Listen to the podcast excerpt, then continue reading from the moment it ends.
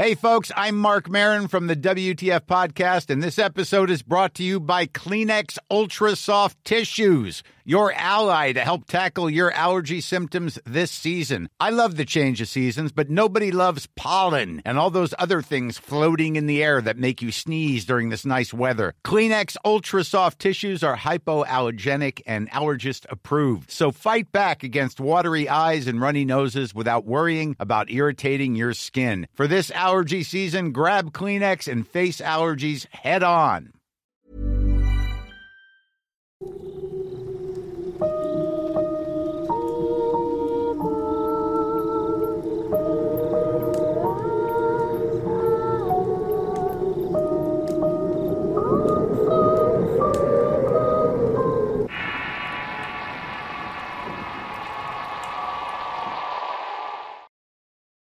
Deuda de sangre.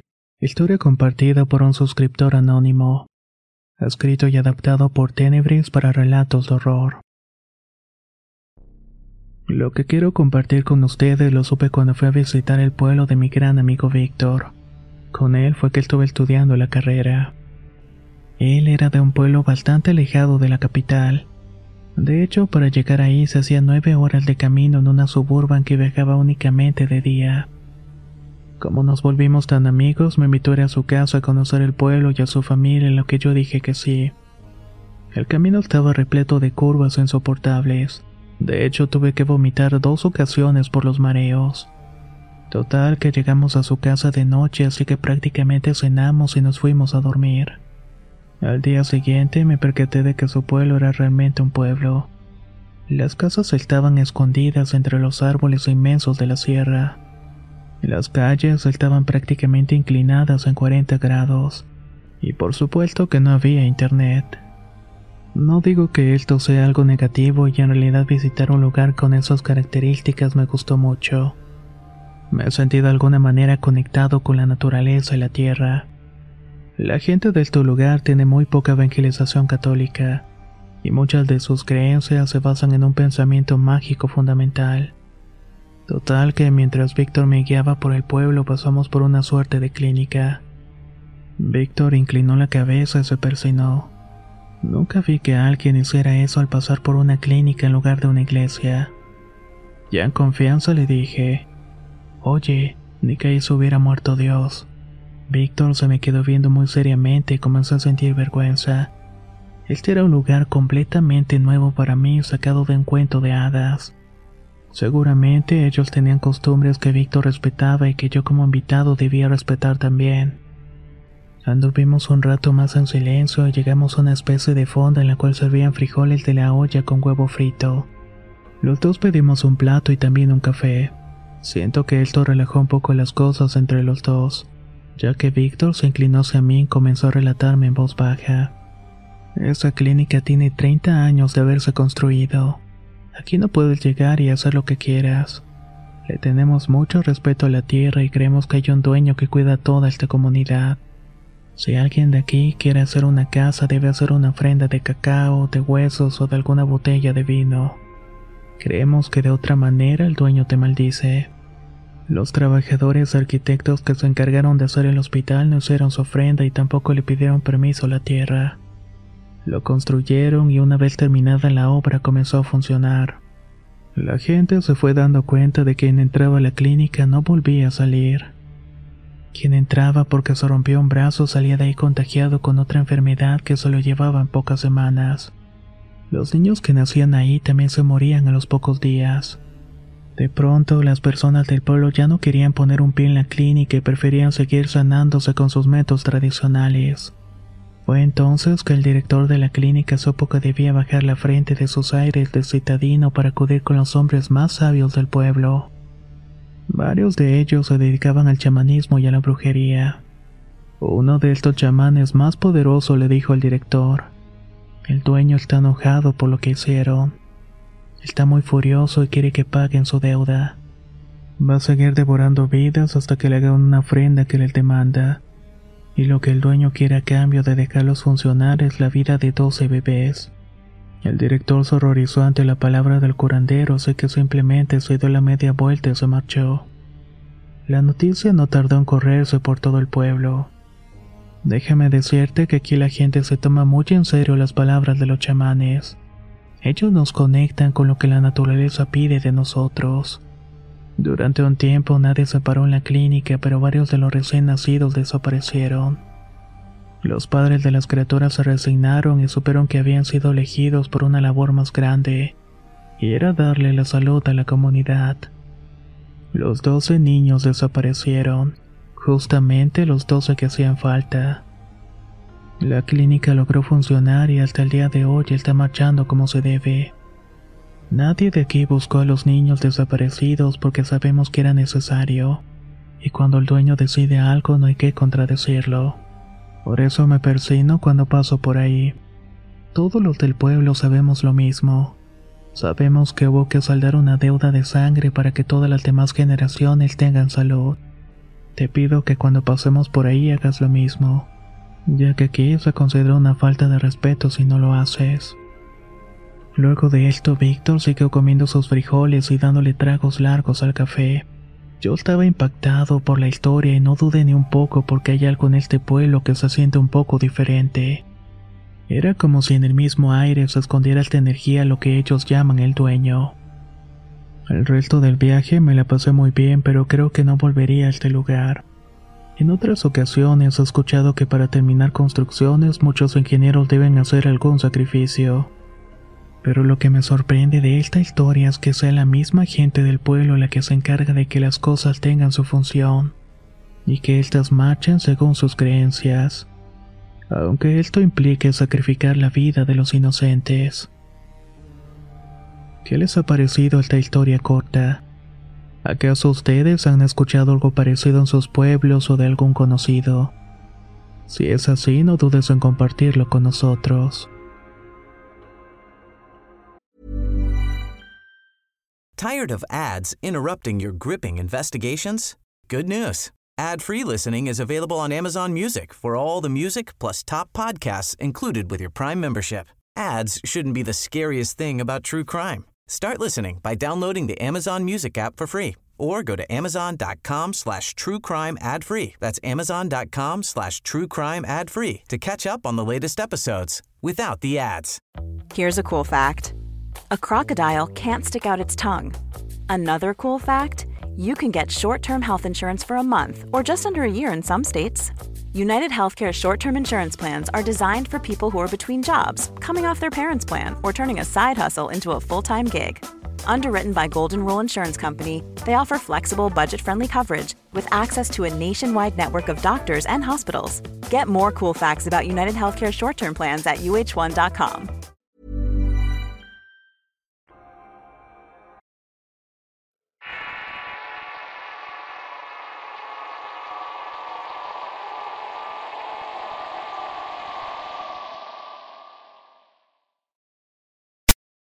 Enrique, historia basada en la experiencia de Soledad González, escrito y adaptado por Tenebris para relatos de horror. Todavía puedo recordar la cara de Enrique parado junto a la ventana al lado de la puerta de su casa. Siempre nos extrañó que sus ventanas fueran tan amplias. Estas abarcaban casi media pared y nunca se molestó en usar cortinas. Por esa misma razón uno no podía evitar husmear de vez en cuando en el interior de la casa. Enrique era un hombre muy peculiar. En aquellos años, cuando era pequeña y vivía en esa ciudad de poco avance ideológico, se puede decir que la vida de Enrique llamaba mucho la atención. En ese entonces él tenía aproximadamente 40 años. No se había casado, no tenía amigos y solamente se salía de su casa para lo indispensable ir al mercado, pagar los servicios, etc. A Enrique le gustaba ponerse vestidos floreados o con puntos. Se ponía algún moño diadema en el pelo que dejó crecer hasta la cintura. Y se la pasaba mirando en el reflejo de las ventanas por un largo tiempo. Cuando no estaba haciendo eso, entonces dedicaba la tarde entera a acomodar su colección de muñecas, la mayoría de porcelana. Escuchar hablar con las muñecas era algo que a los niños nos daba miedo y burla. En mi cuadro me juntaba con cinco niños y se nos hacía muy divertido gritarle que estaba loco o cosas por el estilo. Entonces Enrique salía de su casa para aventarnos piedras, pero tampoco hacía mucho por corretearnos. Eso nos daba un poco de diversión y mejor nos íbamos a jugar a cualquier otra cosa. A mí en lo personal me daba envidia su colección de muñecas. Habían Barbies de los 70 hasta algunas que parecían ser sacadas de un cuento de terror. Muñecas de piel azul y varios ojos en las mejillas y frente. Otras tenían la cabeza del mismo tamaño que el cuerpo y sin pelo. En ese entonces no entendía lo peculiar de esos objetos, pero a fin de cuentas eran simplemente juguetes. A nuestros padres nunca les gustó la idea de que jugáramos cerca de la casa de Enrique. Algunos por el tipo de ejemplo que nos iba a dar y otros porque claramente nos advertían que podía ser peligroso para nosotros. Sin embargo, nadie podía decir que le hubiera lastimado a ninguna persona en toda su vida. Se podría decir que estaba en sus asuntos y dejaba a los otros en paz. Una noche, a eso de las dos de la madrugada, por las calles de la colonia se escucharon unos gritos desgarradores. Yo había escuchado hablar de la llorona, pero esos gritos no parecían los de una mujer. Eran más bien los gritos de Enrique que pedía auxilio con desesperación.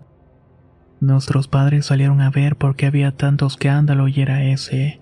Nosotros, como cualquier niño curioso, nos quedamos cerca de la puerta para escuchar lo que estaban diciendo. A ver, Enrique, pues qué mosca te picó. ¿Qué escándalo traes? Ellos, ellos me vigilan. Dicen que van a llevarme. ¿De qué estás hablando, Enrique? De ellos. Los grises me vinieron a ver por las ventanas y dijeron que venían por mí. Yo no quiero, por favor, ayúdeme. Nadie se preocupó realmente por estas palabras. Lo fueron a llevar a su casa y lo acomodaron en la cama para que se fuera a dormir y fue todo. Sin embargo, a partir de ese momento las cosas cambiaron. Al día siguiente por la tarde vimos que las ventanas y mesas de Enrique estaban cubiertas por cortinas color café oscuro. Intentamos asomarnos al interior como era costumbre, pero nos resultó imposible ver algo de lo que estaba dentro. Yo les dije a los demás niños que podíamos tocar la puerta para que cuando nos abriera nos burláramos de él como siempre. Eso fue lo que hicimos, pero Enrique no salió. Así pasaron algunas semanas en las que nadie vio rastro de Enrique. Oye, Soledad, me preguntó mi mamá una noche mientras cenábamos. ¿Has visto al loco de al lado? No, mamá, le contesté. Hace rato que no vemos de Kike ni sus luces. Eso fue suficiente para que mi madre junto con otras dos mujeres fueran a la casa del vecino para asegurarse de que estuviera bien. Se quedaron ahí un buen rato tocando la puerta de su casa pero nadie abrió. Luego fue otro grupo de vecinos que decididos a saber la verdad estuvieron tocando la puerta hasta casi tirarla. Mi papá sugirió que abrieran a la fuerza y eso fue lo que hicieron. Para todos fue la sorpresa ver que dentro no había nadie. La casa estaba completamente vacía. Lo extraño es que la mesa del comedor de Enrique estaba un pedazo de pan a medio morder y una taza de café frío. Todos los vestidos floreados y de punto estaban colgados en el ropero, las muñecas acomodadas en su sitio. Yo entré a verlas y me di cuenta de que esas muñecas largas y cabezonas salía un olor como madera recién cortada. Eso era algo raro para cualquier objeto de este material con mucho tiempo de antigüedad. Hasta el día de hoy nadie sabe nada de él. Su casa se fue deteriorando con el paso del tiempo y no faltó quien entrara a robar sus cosas. Si el día de hoy alguien entra a revisar encontrará un montón de muebles carcomidos por el paso del tiempo, y así como varios estantes de cosas vacías. A mí siempre me quedó la duda de lo que pasó esa noche Enrique cuando salió a pedir ayuda a las calles del barrio. Decía claramente que algo o alguien venía por él. La historia oficial es que se fugó con un amante en el último minuto, pero al menos yo que conocía su personalidad tímida y solitaria, puedo decir con toda seguridad que esto no me parece para nada probable. Yo no estoy segura si cuando decía los grises se refería a sus seres del exterior del planeta, o tal vez alguna otra entidad que solamente él podía ver. Esta historia marcó de alguna manera mi infancia y la de mis amigos, y tuve el deseo de compartirla con ustedes como un homenaje a Enrique, aquel loco de mi barrio. Porque sé que en todos los barrios existen personas como Enrique o similares.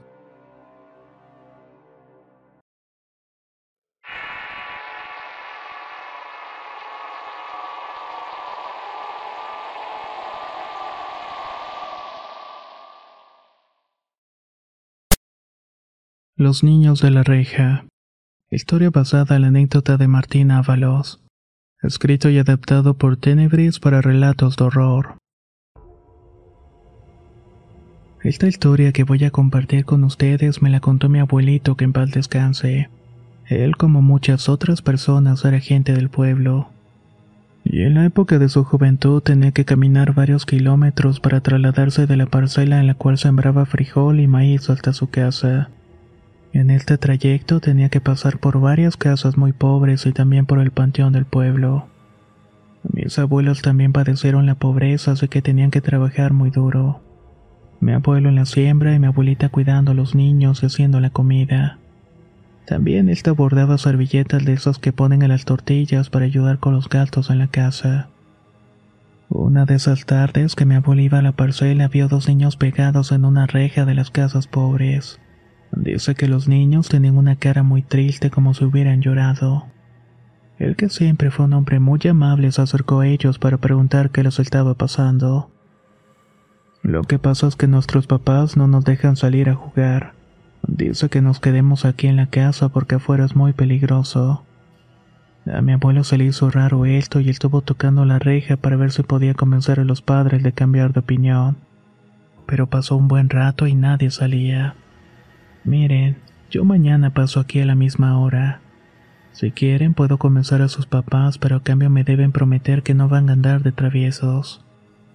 Los dos niños dijeron que sí y volvieron a su casa con una sonrisa en los labios. Al día siguiente que pasó por el mismo lugar encontró de nuevo los dos niños en la reja. Parecía que lo habían estado esperando. Mi abuelo volvió a tocar la puerta pero tuvo el mismo resultado. Entonces comenzó a observar mejor a la casa. Aunque en el pueblo había muchas casas pobres, esta prácticamente estaba cayéndose a pedazos. En el techo había tejas rotas, algunas partes de la pared ya estaban muy carcomidas. Mi abuelo intentó hacer memoria de quiénes eran los propietarios de ese lugar, pero no lo recordaba. Los niños seguían en la reja mirándolo con los ojos grandes y llorosos. ¿Y sus papás cómo se llaman? Los niños dijeron que Martín y Consuelo y salieron disparados hacia el interior de la casa. En cuanto regresó de la jornada, mi abuelo le preguntó a su mujer si recordaba quién vivía en ese lugar. Mi abuela se quedó pensando un rato y luego dijo, Ahora que lo pienso, esa casa lleva vacía mucho tiempo. Recuerdo que vivía un matrimonio que venía de un pueblo más al norte. Tenían dos niños que murieron de una enfermedad, quién sabe cuál, pero creo que era de la sangre. Luego de eso, los señores se fueron a otro pueblo y la casa quedó abandonada. Mi abuelo sintió como la sangre se les iba a los pies. No tuvo que pensar mucho para saber qué era lo que había sucedido. Al día siguiente, cuando pasó por la casa, ya no vio a los niños pegados a la reja. Entonces imaginó que tal vez todo aquello fue producto del cansancio y del trabajo de tantas horas bajo la influencia del sol. Esa tarde se entretuvo arreglando unas semillas y acomodando la milpa. Mientras iba de regreso pasó de nuevo por la casa y no vio a los niños. Pero más adelante al pasar por el panteón miró entre las tumbas dos figuras blancas que saltaban de una lápida para otra. En un punto las dos figuras se detuvieron y voltearon a ver al abuelo. No eran otras que aquellos niños de la reja. Mi abuelo salió corriendo lo más rápido que le dieron los pies. Llegó a la casa pálido y a punto de desmayarse. Le contó a mi abuela lo que había pasado y esa noche prendieron dos veladoras. Se pusieron a rezar el rosario en memoria de aquellos niños. Ellos sabían que se debían sentir muy solos sin sus parientes que los visitaran. A partir de entonces no volvió a verlos, pero esta experiencia se quedó muy grabada en la memoria de mi abuelito al punto que luego se las contó a sus hijos y nuevamente lo hizo con sus nietos.